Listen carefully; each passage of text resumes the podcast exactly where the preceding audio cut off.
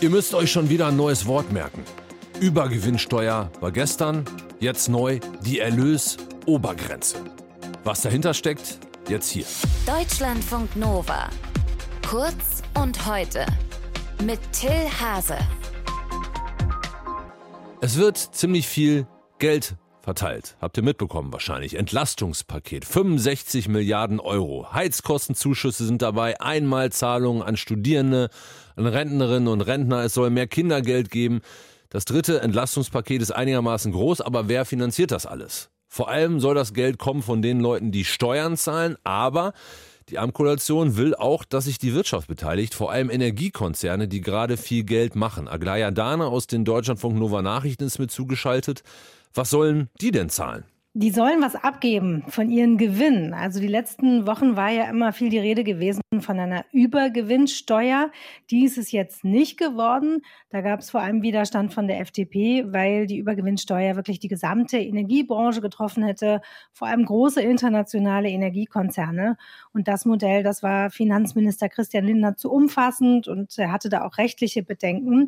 Jetzt gibt es lauter neue Wörter, die Zufallsgewinne statt Übergewinne. Das ist mehr so eine Feinheit, ein neues Wording. Aber vor allem eben geht es nicht mehr um die Übergewinnsteuer, sondern um die Erlösobergrenze. Also keine Steuer, sondern eine Abgabe. Und die würde dann nicht für alle Energieunternehmen gelten, sondern eben nur für bestimmte Stromproduzenten. Und warum jetzt diese Erlösobergrenze nur für Stromproduzenten? Also beim Strom äh, sind ja auch die Preise zum Teil ziemlich stark gestiegen, aber aus Sicht der Bundesregierung nicht unbedingt, weil es so teuer geworden ist, Strom zu produzieren. Bundeskanzler Olaf Scholz dazu gestern. Wir erleben dort nicht nur Probleme, die etwas zu tun haben mit dem Mangel und den Schwierigkeiten bei den Lieferungen für Erdgas. Wir erleben auch, dass es Spekulation gibt. Und das ist ganz besonders der Fall, wenn wir an den Strommarkt ne-, denken. Dort gibt es Zufallsgewinne, Übergewinne, die erzielt werden von Produzenten, die die Situation einfach nutzen können, dass der sehr teure Preis für Gas den Strompreis bestimmt und die deshalb sehr, sehr viel Geld verdienen. Also sprich, die hohen Strompreise sind aus Sicht der Regierung zum Teil nicht gerechtfertigt, sondern schlicht Bereicherung. Kannst du das noch genauer erklären? Also wie funktioniert das mit dem Bereichern dann bei diesen Unternehmen? Also was ja zurzeit vor allem knapp ist wegen fehlender Lieferungen aus Russland ist Gas. Und das heißt, einige Stromproduzenten haben tatsächlich gerade steigende Produktionskosten, nämlich diejenigen, die mit Gas produzieren. Die müssen gerade ihre Strompreise erhöhen. Aber es gibt ja auch Erzeuger, die ihren Strom zum Beispiel in Atomkraftwerken produzieren oder Windkraftanlagen oder Solarparks.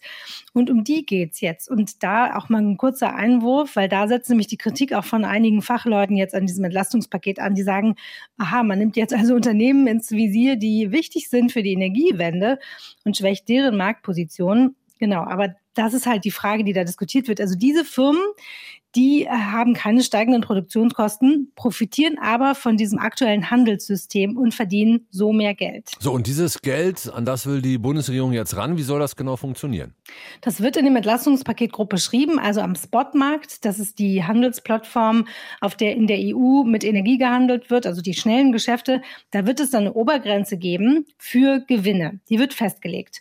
Und wer höhere Erlöse macht, muss die abgeben an die Netzbetreiber und die geben das dann quasi an die Verbraucherinnen und Verbraucher weiter. Dazu nochmal der Bundeskanzler. Und werden die vielen, vielen, vielen Milliarden, die wir dabei erlösen, einsetzen, um die Bürgerinnen und Bürger zu entlasten mit einer Strompreisbremse, die dazu beiträgt, dass die Bürgerinnen und Bürger eine Basisversorgung mit Strom zu billigeren Preisen auch nutzen können. Also die Bundesregierung will gleichzeitig mit dieser Erlösobergrenze durchsetzen, dass die Strompreise gedeckelt werden bis zu einem gewissen Verbrauch. Also es soll sich schon noch lohnen, Energie zu sparen, aber die Preise sollen sinken. Wann kommt diese Abgabe, beziehungsweise ab wann werden die Preise gedeckelt?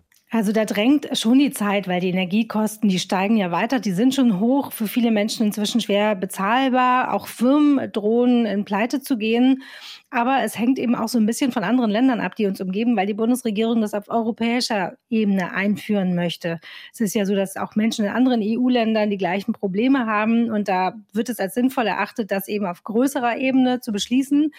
Der Bundeskanzler will sich für eine schnelle Lösung einsetzen Und wenn das aber nicht klappen sollte auf europäischer Ebene, dann könnte es doch eine Abgabe nur für Deutschland geben.